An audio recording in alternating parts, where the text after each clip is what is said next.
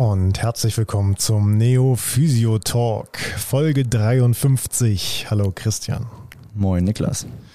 Ja, Christian, wir haben ja in der letzten Woche, ich weiß gar nicht, ob ihr, liebe Hörer, es gemerkt habt, eine alte Folge präsentiert, eine Plus-Folge. Das war die Game Changer-Folge, die wir jetzt nochmal als Folge 52 gesendet haben. Hast du sie doch nochmal angehört, Christian? Ich habe es mir nochmal angehört, selbstverständlich. Ja, eine sehr gelungene Folge. Es kommt sehr selten vor, dass du das sagst. Ja, ich weiß, ich weiß, aber äh, ich muss ja ehrlich bleiben hier. Es ist ja wichtig, Authentizität zu bewahren. Ne? Absolut, absolut. Ja. Und ähm, ein Punkt ist da, glaube ich, ganz besonders oft gefallen. Ist dir auch aufgefallen? Ja, das äh, vegetative Nervensystem. Das vegetative Nervensystem, das haben mehrere Gäste genannt. Das äh, würde ich auch ganz klar bejahen, dass ein besseres Verständnis des vegetativen Nervensystems und ein besseres Miteinbeziehen in die Behandlung der Patienten für mich irgendwann im Laufe meiner äh, therapeutischen äh, Berufslaufbahn ein, ein ganz wichtiger Gamechanger-Moment war. Das ist ein absolut fundamentaler Baustein, den das für jeden Ja. Therapeuten oder jede Therapeutin ähm, darstellen sollte oder hoffentlich auch schon darstellt. Ja, also gerade wenn es ums Verständnis von neuroanatomischen Korrelationen geht, ist es, glaube ich, unerlässlich, das vegetative Nervensystem bis ins, äh, bis ins Detail wirklich durchdrungen zu haben, weil nur dann ist es auch wirklich möglich, das Ganze, äh, das Ganze zu verstehen. Ähm, davon abgesehen leben wir, glaube ich, in einer so schnelllebigen Welt, in der das vegetative Nervensystem eine besonders große Rolle spielt, weil es besonders häufig eben etwas dysreguliert ist. So dysreguliert wie bei uns nach unseren großen Portionen Essen gerade. Ja, richtig. Richtig. Ich gerade richtig schön voll gefressen. Ja, und äh, auch die Folge, die wir, die wir jetzt präsentieren, die äh, ist eigentlich eine Plusfolge, die auch damals nach dieser Game Changer Folge entstanden ist. Und wir haben gerade, als wir uns äh, das Intro nochmal angehört haben, festgestellt, da gibt es viele Parallelen zu jetzt. Ja, damals hatten wir direkt vor der Aufnahme ein Testspiel gegen Werder Bremen gehabt. Damals als Zweitligist und wir als Viertligist mit dem VfB. Ja, da Morgen Ja, morgen wir als Drittligist natürlich, spielen aber auch wieder gegen Werder Bremen und die dann, ist ein bisschen anders als in deiner Prophezeiung damals. Ja, Denn okay. damals sagt Niklas, wir spielen nächstes Jahr beide zusammen in der dritten Liga. Mir schmeckt das ganz gut, so wie das gekommen ist, dass beide aufgestiegen sind, muss ich ganz ehrlich gestehen. ja, also ähm, äh, mir geht's äh, relativ äh, kalt am allerwertesten vorbei, wo Werder Bremen gerade spielt, aber ich bin äh, mit meiner Wette eigentlich ziemlich zufrieden, denn 50 Prozent waren richtig, wir spielen dritte Liga und das ist das, was für mich zählt. Dann würde ich mal sagen, viel Spaß mit der Folge. Und Allele Bleu. Hallele.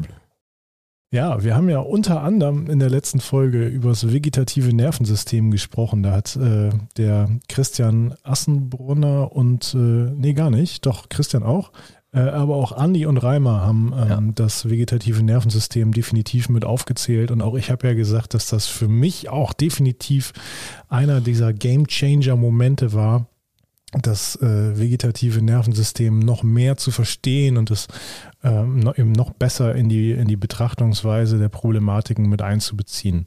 Äh, wie war das so für dich? Wie meinst du? Ähm, Verständnis vegetatives Nervensystem, hat das nochmal ein bisschen was, äh, bisschen was für dich gemacht? Also ich muss sagen, während der Ausbildung ähm, war das ganz schwer zu fassen irgendwie. Also ich fand es ganz ähm, ja, irgendwie so unplastisch. Also irgendwie nicht so, ja, hier ist Ursprung, Ansatz, weißt du, so einfach, das konnte man einfach vers gut verstehen, die Funktion. Ja. Der kann das, läuft da lang, dann macht er das als Beispiel jetzt auf Mu Muskel bezogen jetzt, weil das war einfach zu greifen irgendwie. Und dann ähm, in, ähm, ZNS und PNS zu unterteilen, äh, lokal, also ähm, verortungstechnisch, das war auch gut zu greifen. Ähm, und VNS fand ich echt sehr, ah, weiß ich nicht, so schwammig irgendwie. Mhm. Ähm, hat sich jetzt im Studium auf jeden Fall nochmal gebessert, als ich es dann nochmal noch mal vertieft auf jeden Fall ähm, durchgekaut habe.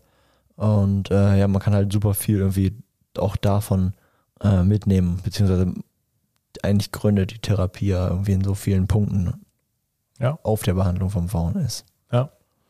Ja, also ähm, wenn ich mich an meine Ausbildung zurückerinnere, da wurde das vegetative Nervensystem auch wirklich nur ganz leicht so ein bisschen angeschnitten, äh, nicht wirklich vertieft. Das habe ich dann im Grunde genommen erst in, in Fortbildung so richtig mitbekommen. Äh, ich versuche äh, meinen Schülern im Rahmen meiner Fächer schon mal so ein bisschen, so ein bisschen was mit auf den Weg zu geben. Äh, ist natürlich schwierig mit den Fächern, die ich unterrichte. Äh, Befund und Sportmedizin. Ich bin äh, trotzdem der Meinung, dass das in der Sportmedizin in die Verletzungsversorgung ganz gut mit reinpasst. Ja, wenn wir darüber sprechen, Wundheilungsphasen zu unterstützen, äh, dann ist das vegetative Nervensystem auch ein wichtiger Part. Ja. Ähm, und äh, im Befund spielt das an der einen oder anderen Rolle auch nochmal ähm, ne, oder kann das nochmal eine ziemlich entscheidende Rolle spielen. Äh, aber ich glaube, da kommen wir nachher nochmal so ein bisschen drauf zu sprechen. Ähm, also gab es so einen äh, VNS-Aha-Moment bei dir?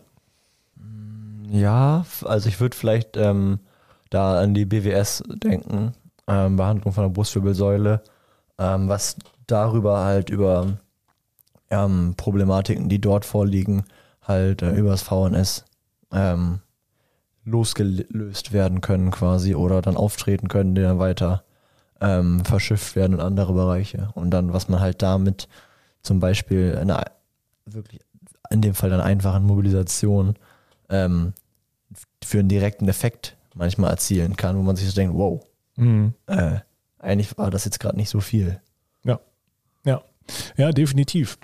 Also, ähm, wenn wir da vielleicht nochmal so ein bisschen, bisschen basic-mäßig einsteigen, denn da würde ich jetzt am liebsten direkt eine Erklärung zu liefern, aber das ist, glaube ich, äh, glaube ich, schwierig, ohne dass wir es nicht äh, vorher so ein bisschen durchgekaut haben. Also, um einmal kurz alle auf den gleichen Stand zu bringen. Wir haben unser vegetatives Nervensystem, unser VNS, besteht aus dem Sympathikus und dem Parasympathikus. Ich denke, äh, soweit sollte es für die meisten noch ziemlich klar sein. Ja? Der Sympathikus macht unseren äh, Flight, äh, äh, Fight or Flight, ähm, wie man so schön sagt. Das heißt, da geht es um Flucht oder Kampf. Ja? Also Urinstinkte, die früher eben wirklich überlebenswichtig waren und auch heute natürlich äh, absolut ihre Funktion erfüllen. Denn ähm, wenn wir überlegen, was macht der Sympathikus eigentlich, der steigert die Herzfrequenz, der steigert den Blutdruck, der steigert den Tonus der Skelettmuskulatur, der steigert die Schweißdrüsenresekretion, führt zu einer Erweiterung der Bronchien und sorgt für eine verbesserte Glykolyse, also eine gute Energiebereitstellung. Das heißt, wenn wir jetzt joggen gehen würden, dann hätten wir eine starke Sympathikusaktivität. Wenn da noch, wenn da noch der Säbelzahntiger dazukommt, ja, dann ist der Sympathikus richtig high. der feuert. Ja, ich sag's dir. Und äh, ja, im gleichen Atemzug ähm, kann man sagen, muss das Ganze natürlich auch irgendwo wieder gehemmt werden. Das heißt, die gesamte Verdauungsaktivität wird gehemmt, die Durchblutung von Haut und Viszera wird heruntergefahren. Und äh, genauso wird auch die Sekretion gehemmt, mit Ausnahme eben der Schweißdrüsen.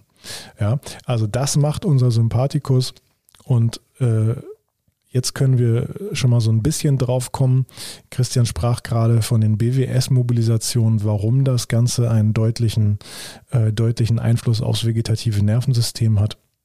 Unser sympathisches System ja, ähm, verschaltet werden diese, werden diese Informationen im, im Seithorn. Ähm, das Seithorn haben wir im Bereich C8 bis L2. Und äh, das Ganze wird dann über die äh, sympathischen Ganglien weiter verschaltet. Und diese Ganglien werden verbunden vom Truncus sympathicus. Und äh, da muss ich nochmal auf die äh, Folge plus, plus drei zurückkommen, als ich in der Charité war zum funktionellen Anatomiekurs als wir also die Möglichkeit hatten, an Körperspendern unsere äh, dreidimensionalen anatomischen Skills so ein bisschen ähm, zu verbessern. Ähm, da fand ich es wirklich krass, was für eine, was für eine deutliche Struktur dieser Truncus sympathicus eigentlich darstellt.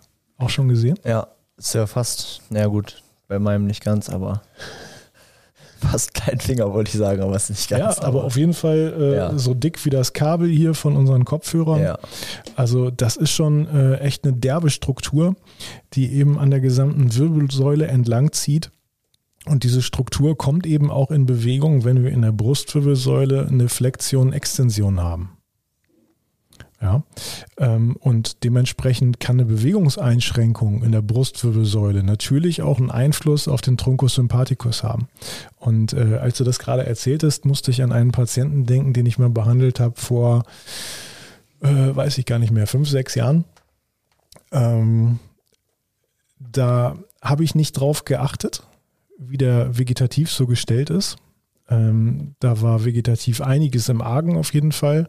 Ähm, ich habe ihn mir im Grunde genommen rein manualtherapeutisch angeguckt, weil es sich für mich auch erstmal so anhörte, als hätte der ein ganz, äh, ja, ganz einfaches manualtherapeutisches Problem, einfach eine BWS-Blockade. Ja. Also habe ich ihm äh, mit einem Pistolengriff äh, relativ A-spezifisch die Brustwirbelsäule durchmobilisiert. Und was ist passiert? Synkope. Das war einfach ein zu krasser Reiz für sein System. Und dadurch, dass der Vegetativ komplett dysreguliert war, äh, hat er es eben dementsprechend nicht umsetzen können und ist äh, vegetativ komplett entglitten. Ja, also auch das kann passieren äh, und äh, das ist auch etwas, was man immer auf dem Schirm haben muss. Also ähm, bevor wir mit, mit starken manualtherapeutischen Techniken arbeiten, und sehr invasiv sind im, im körperlichen System, äh, ist es schon deutlich empfehlenswert, sich auch mal über den vegetativen, ähm, auch mal ein Bild zu machen über den vegetativen Status des Patienten. Ich finde, das ist halt einfach so, mh, hm, man weiß ja, dass man so schnell damit helfen kann, in Anführungszeichen, und dass es halt auch irgendwie einen Effekt dann bringt. Ähm, und der Patient merkt auch, dass irgendwas passiert und so weiter. Das möchte der meistens ja auch, dass irgendwas direkt gemacht wird. Ähm, aber dieses erstmal gucken, wie ist der überhaupt drauf? Ist der tonisch, hektisch? Ist der ganz runtergefahren? Ist der irgendwie hibbelig? Solche Sachen, um das zu realisieren, ähm, mag bei einigen schneller gehen. Ähm, aber da braucht man eigentlich, finde ich, so ein bisschen, so ein paar Minuten mal eben sich unterhalten, mal eben gucken, wie der auf ein paar Sachen reagiert, anspricht und so. Da muss man eigentlich ein bisschen länger warten, finde ich. Ja, und ähm, auch eine vegetative Untersuchung, die mache ich mittlerweile eigentlich bei so ziemlich jedem Patienten. Ähm, je erfahrener man damit äh, oder jemand, je, erfahrener man in dieser vegetativen Untersuchung wird, desto einfacher wird es natürlich auch, bestimmte Auffälligkeiten festzustellen. Und äh, so wie überall, du kannst nur das erkennen, was du auch kennst. Ähm, so ist es auch in der vegetativen Untersuchung Auffälle oder Abweichungen von dem, was wir erwarten würden. Das äh, stellen wir natürlich deutlich sicherer fest, wenn wir schon sehr viele unterschiedliche Patienten gesehen haben.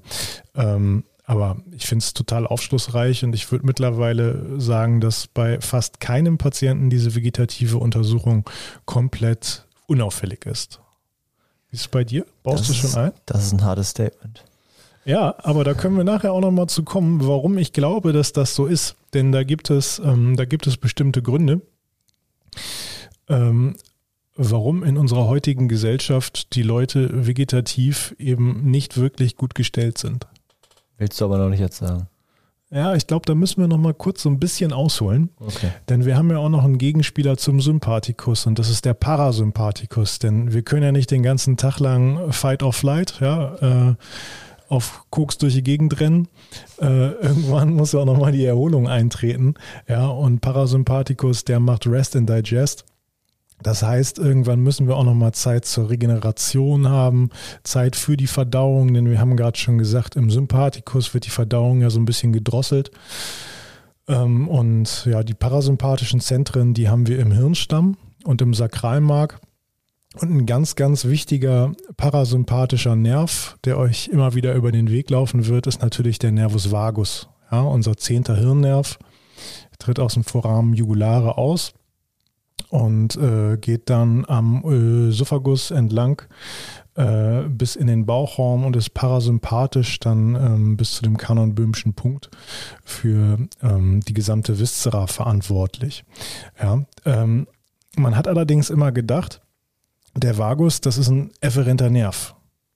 Ja, der gibt auch efferente Informationen, allerdings nur zu 10 bis 20 Prozent. Und das finde ich ganz interessant, denn 80 bis 90 Prozent der Vagus-Informationen, ja, das sind viszeroafferente Informationen. Das heißt, der informiert den Hirnstamm auch extrem viel über den Zustand der Viszera. Ja. Also eigentlich eher Informationen als Ausführer. Ja, und letztlich, das ist dann auch nochmal äh, noch sehr interessant. Damit würden wir jetzt das Thema VNS so ein bisschen verlassen. Deswegen möchte ich es nur nochmal kurz anschneiden. Äh, letztlich schubst das vegetative Nervensystem äh, insbesondere beim Darm auch immer erstmal sehr viel an. Aber letztlich beim Darm selbst haben wir ja nochmal ein extra Nervensystem. Ne? Und das ist eigentlich äh, der Big Boy. Das ist ein richtiger Big Boy. Also äh, das ist so ein Big Boy, dass wir über diesen Big Boy eigentlich nochmal eine extra Folge machen könnten, finde ich.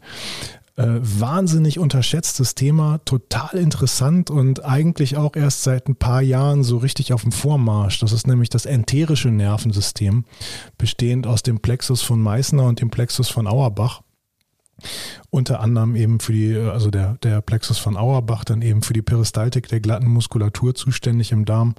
Und äh, die machen wahnsinnig viel. Das enterische Nervensystem hat mehr Neuronen als das zentrale Nervensystem. Und das ist doch schon mal eine krasse Ansage, oder? Auf jeden Fall. Also wenn man sich auch halt die Lage von den äh, beiden, ich glaube Plexi oder Plexus, ja. Ja, kommt jetzt auf die. Ich, ich glaube Plexi. Korrigiert uns. Deklination habe ich nicht mehr drauf, es tut mir sehr leid. Auf jeden Fall, wenn man sich die Lage anguckt, wie der Auerbach-Plexus halt zwischen der äh, glatten und queren gestreift, also zwischen der glatten, das heißt glatten, zwischen der ähm, Längs- und Quermuskulatur dazwischen liegt, ähm, kann er halt direkt auf beide Schichten Feuer, also die bearbeiten. Und der Meißner ist ja in der, dieser Tela Submucosa ähm, noch ein bisschen weiter weg. Und da gibt es auch so richtig richtig geile Bilder von der Verschaltung, ja. ähm, bis wohin die gehen, von wo die Informationen aufnehmen und wie die halt auch irgendwie verflochten sind. Und man sich so denkt, Alter, ja. never heard about it. Ja. Also wirklich, habe ich, äh, hab ich in der Ausbildung äh, wirklich gar nichts drüber gehört. Äh, auf Fortbildung ein bisschen und ähm, in der Charité deutlich mehr. Und jetzt im Nachhinein habe ich mich auch noch mal so ein bisschen damit auseinandergesetzt. Wer schon mal ein bisschen spoilern möchte, Brain-Gut-Axis, hochinteressant, ja, die Kommunikation zwischen unserem enterischen Nervensystem und unserem Hirnstamm, super, super interessant. Da wird so ein bisschen klar, was eigentlich dahinter steckt, wenn wir sagen Bauchentscheidung, ja, oder ihr kennt es alle vielleicht, ihr seid nervös, äh, habt ein bisschen Schiss, sagt man ja auch. Ja, das äh, wirkt sich sofort auf den Darm aus. Und ähm, ganz interessant fand ich auch so ein, so ein kleines kleines Filmchen, was ich gesehen habe. Da haben sie äh, von einem Kaninchen ein Stückchen Darm entnommen, äh, wo noch ein bisschen Fetz drin war. Das heißt, äh, also Kot, der weiter befördert werden müsste jetzt. Ne? Ähm, sie haben also dieses Stückchen Darm vom Kaninchen entfernt und es in eine Petrischale mit einer Nährlösung gelegt. Und äh, was ist passiert? Dieses Stückchen Darm hat in dieser Nährlösung den Fetz einfach weiter transportiert. Das heißt, die Funktion des Darms wurde aufrechterhalten, obwohl der Darm nicht mehr im Körper war. Denn was hat man gemacht? Man hat ja zusammen mit dem Darm auch ein Stückchen Plexus von Auerbach herausgenommen. Einfach so pervers, was manche Menschen untersuchen, aber ist auch so krank. Ja, also äh, es ist ja letztlich, bringt uns das ja auch Erkenntnisse, die uns, äh, die uns äh, in ziemlich vielen Bereichen ziemlich viel weiterbringen würden äh, oder werden, denke ich mal. Ne? Ja, ich glaube, das ist einfach, was diese Bereiche angeht. Klar, dass das in einer, einer Physioausbildung zum Beispiel gar nicht aufs Enterische bezogen oder wenig VNS ähm, unterrichtet wird, ist wahrscheinlich irgendwie Grund, dass es halt noch nicht so erforscht ist oder so weit durchdrungen von allen Berufsgruppen, die das vielleicht anzugehen hätte, ähm, als dass es schon bis in die Ausbildung durchgesickert ist. Also weißt du, wahrscheinlich vielleicht in zehn Jahren oder so. Ach nee, Physiotherapie-Ausbildung weiß ich nie, habe ich vergessen, aber äh, theoretisch in zehn Jahren, dass dann zum Beispiel das enterische Nervensystem halt ein dickerer Part auch in der Physio-Ausbildung sein könnte, wenn das halt ja. halt durchsifft. Ja, auf jeden Fall. Aber es ist ja äh, generell interessant, wie sich unser Berufsbild in den nächsten zehn Jahren entwickeln wird. Ich glaube, das können wir jetzt aus unserer Perspektive 2021 auch noch gar nicht absehen. Ähm, denn dass sich was verändern muss, das steht, glaube ich, außer Frage. Ich glaube aber, dass die, äh, die Veränderungen, äh, die kommen werden, ähm, nicht in den jetzigen Strukturen stattfinden werden. Das heißt, äh, ich Ja, ich kann es mir noch gar nicht so richtig vorstellen, wie es alles werden wird in zehn Jahren, aber definitiv ein ganz entscheidender Part äh, müsste eigentlich sein, auch das ENS und definitiv viel, viel mehr VNS. Ne? Auf jeden Fall, kann ich nichts anderes gegen sagen. Ja. Du hast auf jeden Fall noch zwei Geschichten, die du währenddessen angeteasert, angeteasert oder angepiekst hattest. Oder musst du mich jetzt nochmal auf den Weg schieben, glaube ich. Du meintest doch was bezüglich Untersuchung, was am Anfang der Folge noch nicht ja, reingepasst hat. Stimmt, stimmt, stimmt. Also wir haben ja gerade gesagt, Funktion vom sympathischen Nervensystem. Zum Beispiel Schweißdrüsensekretion. Ja, also Steigerung Schweißdrüsensekretion Sympathikus. Sympathikus, Hemmung, Durchblutung Haut. So, jetzt frage ich dich, sind das Dinge, die man sehen kann? Ja. Genau, also das können wir sehen. Und äh, wir wissen ja auch, dass es äh, auf dem Rücken eine Darstellung gibt von Dermatomen. Ja, dass die nicht immer eins zu eins genauso ist wie im, Anatomie, äh, wie im Anatomieatlas, das wissen wir auch und dass es ein bisschen ineinander übergeht, ja, okay. Aber es ist ja erstmal ein sehr, sehr guter Richtwert, den wir haben. Ne? Das heißt, wir können uns einfach den Rücken nehmen als Landkarte des vegetativen Nervensystems sozusagen mhm. ähm, und fangen jetzt an, Tests zu machen. Wir, wir, oder wir schauen jetzt erstmal einfach nur, gehen erstmal nur in die Inspektion, weil wir in der Untersuchung in der Regel von reizarm zu reizstark arbeiten wollen. Ja, wir schauen jetzt erstmal nur, und gucken jetzt, gibt es irgendwo blassere Stellen, gibt es irgendwo gerötete Stellen, gibt es Einziehungen, gibt es Aufquellung, ja, und da sind wir bei den, ähm, bei den Headzonen, das ist, äh, das ist ein alter Schinken, ähm, das ist ziemlich bekannt. Ähm, BGM Beste. Ja, also äh, früher haben sie gesagt, braucht ihr nie. Und ein paar Jahre später ist die Faszientherapie in aller Munde. Ne? Ähm, also auch da, auch über die, auch über bindegewebige Techniken, auch über Faszientechniken kann man natürlich einen, einen hohen Einfluss nehmen aufs vegetative Nervensystem. So, und wenn wir jetzt geguckt haben, gibt es da irgendwelche Einziehungen? Ähm, die vielleicht zu irgendeinem oder in irgendeinem Dermatom besonders auffällig sind, ähm, dann könnten wir zum Beispiel gucken, wie ist es mit der Temperatur. Das heißt, dass wir noch mit ein bisschen Abstand mit dem Handrücken über die Haut rübergehen und schauen, ist die Temperatur überall gleichmäßig. Dann könnten wir als nächstes den Handrücken ganz aufsetzen und langsam über den Rücken streichen, um zu schauen, haften wir irgendwo fest. Denn was passiert, wenn wir irgendwo festhaften? Dann haben wir den sogenannten Skin Drag. Ja, dann ähm, haben wir wahrscheinlich eine erhöhte Schweißsekretion in diesem Areal. Und das spricht für eine höhere Sympathikusaktivität im Bereich des jeweiligen Dermatoms, ja, also äh, in den Segmenten, die eben diese Dermatome versorgen. Ähm, und dann so kann man jetzt immer weitermachen. Jetzt kann man noch äh, weitergehen zur, zur Sensibilitätsuntersuchung, die ich noch immer äh, mit drin habe. Ja, das heißt mit so einem Wartenberg-Rad, dass man schaut, ist die Sensibilität irgendwo herabgesetzt. Ja, also ist das Dermatom irgendwo hyper oder vielleicht auch hyposensibel.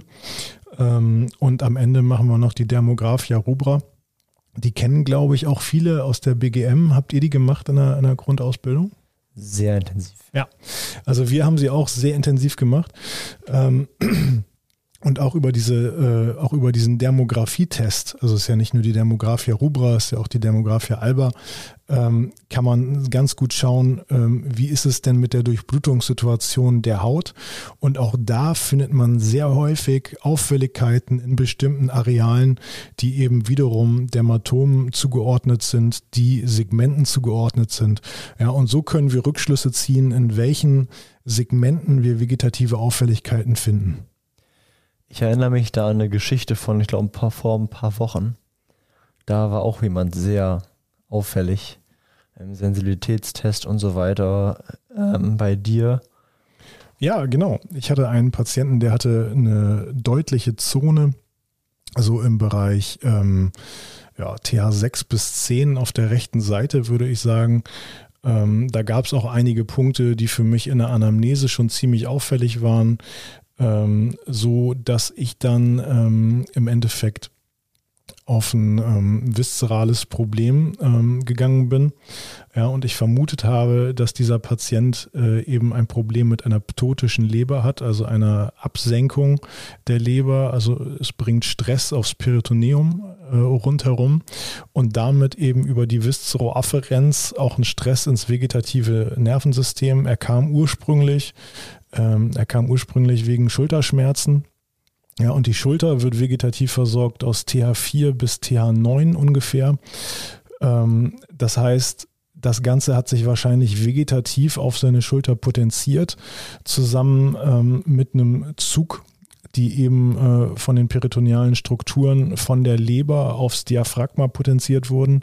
Diaphragma innerviert Nervus phrenicus C345. Ja, wer wird auch aus C345 innerviert? Der, ähm, die Scaleni. Ja, und ähm, dann sind wir ziemlich schnell in der gesamten Schulter-Nackenmuskulatur, die dann ziemlich fest ist. Also äh, Schulterarm-Syndrom. Ja. Ähm, Patient also mit Schmerzen im rechten Schulter-Nackenbereich sowie im rechten Schultergelenk mit eben dieser deutlichen Zone und dann ist auch aufgefallen, dass die Sensibilität ganz, ganz stark verändert war. Äh, genau, die, Ab die Abheblichkeit der Haut, die hatten wir eben gar nicht besprochen bei der vegetativen Untersuchung. Die war überhaupt nicht gegeben in dem Bereich und war auch super empfindlich, war ganz, ganz unangenehm, wenn ich versucht habe, da die Haut abzuziehen. Ja, war auf der anderen Seite komplett anders. Ähm, was habe ich also gemacht? Ich habe äh, viszeralosteopathisch seine, seine Leber behandelt ähm, und habe ihn danach nochmal getestet. Äh, die, ähm, die Sensibilitätsstörung im Areal war sofort verschwunden, die Zone war sofort weg. Ähm, und es war auch nicht mehr, nicht mehr schmerzhaft beim Abheben der Haut und die Schulter war eben auch wieder sauber. Also ein sehr, sehr schönes Beispiel für eine, für eine vegetative Dysregulation, die sich eben über die Viszera auf somatische System niederschlägt. Nochmal ein kleiner Reminder zu den 80 bis 90 Prozent ja. verwenden. Und ein kleiner Reminder für den äh, Kompetenzbooster Schulterblick war das jetzt, glaube ich, sogar auch, ne? Auch das. ja. Könnt ihr mal sehen im November. Ne? Äh, sind auf jeden Fall noch Plätze frei für November. Ähm, genau, hat das schon so ein bisschen deine, deine äh, war das schon so ein bisschen die Story, auf die du hinaus das, wolltest? Das war genau die Story, auf die ja. ich hinaus wollte. Ähm, wenn wir jetzt schon bei einem Menschen sind, dann würde ich gerne mal wissen, warum du meintest, dass äh, ja eigentlich fast alle Auffälligkeiten vom VNS ja haben. Ja, leider ist es tatsächlich so und ähm, ich befürchte, das hat mehrere Gründe.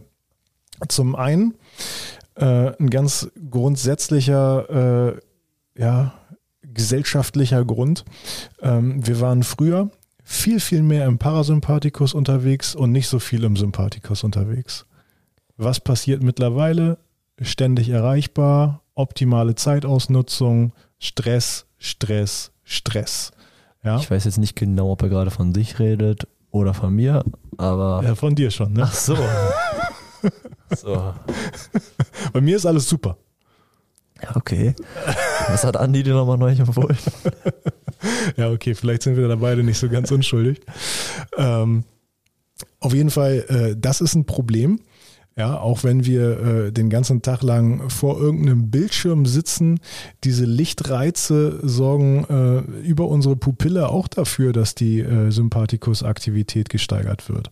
Ja, also das sind alles Faktoren, die eben dazu führen, dass wir viel mehr im Sympathikus sind und unser Gesamtsystem viel weniger Zeit für Erholung hat, was es eben braucht, was es unbedingt braucht durch den Parasympathikus. Ja, das fängt ja schon damit an, wenn wir äh, nur noch vom Fernseher essen oder wenn wir während des Essens noch bei WhatsApp schnell 20 Nachrichten vom Vormittag beantworten, äh, solche ganzen Geschichten. Essen, Verdauung, dafür muss man sich Zeit nehmen und am besten nimmt man sich sogar danach nochmal ein bisschen Zeit. Ich habe mich zum Beispiel, apropos hier, ähm, ne, äh, Lifestyle-Hygiene. Ich habe mich zum Beispiel heute Mittag äh, nach dem Essen erstmal eine Viertelstunde hingelegt und ich war so tiefenentspannt danach. Ne? Es war so schön, Christian.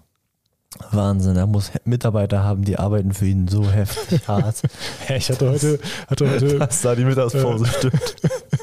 Büronachmittag, da konnte ich mir das mal so ein bisschen einteilen, das war sehr schön. Und äh, da habe ich nochmal an die heutige Folge gedacht, denn äh, was passiert, wenn man sich kurz hingelegt hat tagsüber? Als allererstes, was für, ein, was für ein Bedürfnis hast du, wenn du dann wieder aufstehst? Wenn ich dann wieder aufstehe? Ja. Ich würde mich wieder hinlegen wollen. Ja, okay. Angenommen, das Ganze hat gut funktioniert, dieses Konzept hat gegriffen, du bist jetzt ein bisschen erholt.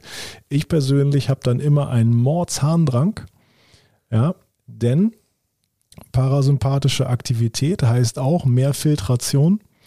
und es wurde so viel filtriert, dass ich auch wieder ein bisschen Harnstoff abgeben kann.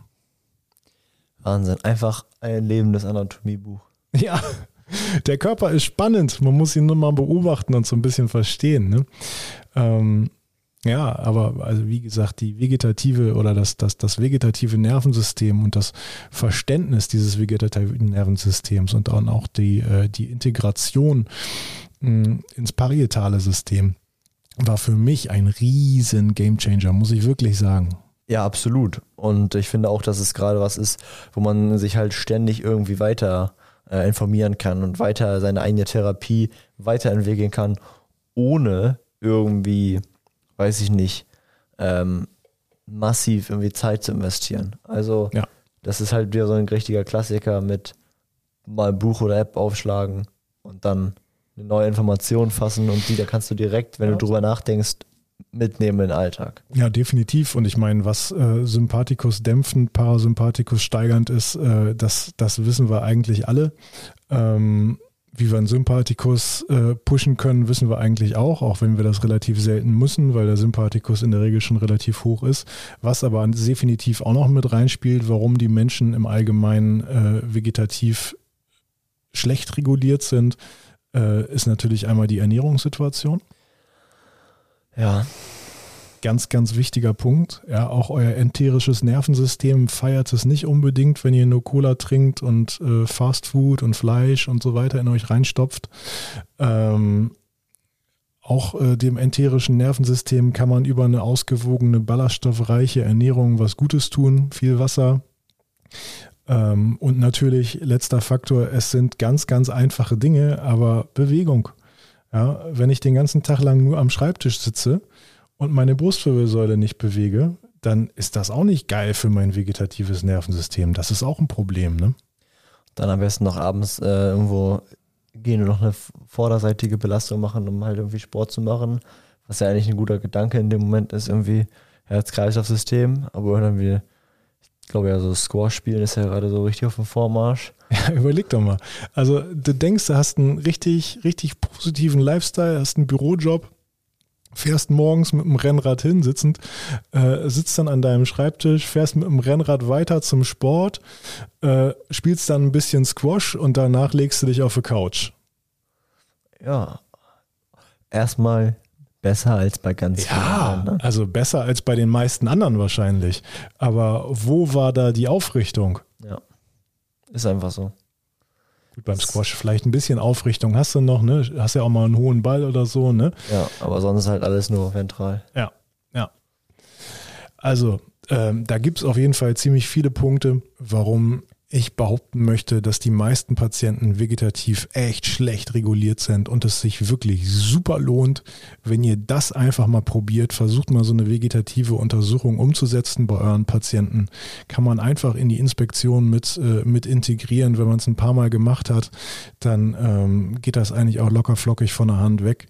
Und äh, wenn ihr jetzt komplett durcheinander gekommen seid und nicht richtig habt mitschreiben können, dann könnt ihr uns auch gerne mal eine Nachricht schicken. Hier bei Neo Plus ist so einiges möglich. Äh, dann gibt es auch noch mal kurz eine PDF, wo das Ganze aufgelistet ist von der vegetativen Untersuchung. Mich würde mal interessieren, ähm, wir haben ja auch einige ähm, Abonnenten hier, die ähm, noch nicht ganz so lange aus Ausbildung raus sind. Ähm, wie ihr das so seht, ähm, ob ich da komplett falsch liege mit meinen Einschätzungen, beziehungsweise mit dem, was ich ähm, so von der Ausbildung mitgenommen habe. Und ja, wie ihr das aktuell so macht, was Untersuchungen und so schon angeht. Ähm, würde mich mal sehr interessieren. Ja, und äh, mich würde es aus der lehrenden Perspektive natürlich auch interessieren, wie das auf anderen Schulen aussieht. Denn ich weiß, wir haben auch Abonnenten, die nicht unbedingt aus Oldenburg und Umgebung kommen. Und äh, vielleicht wird in Frankfurt und Co. ja auch ganz anders unterrichtet. Das wäre interessant zu wissen. Ja. Gut, Christian, es ist spät. Wir müssen unserem parasympathischen Bedürfnis nachgehen. Insofern würde ich sagen, machen wir Feierabend. Mach zu die Kiste auf jeden Fall. Mein Parasympathikus äh, nimmt Überhand, muss ich echt sagen. Ja, meiner ist auch schon zwei Stockwerke tiefer im Schlafzimmer. okay, dann würde ich sagen, ich nehme meinen Laken und bin raus. Bleibt uns gewogen.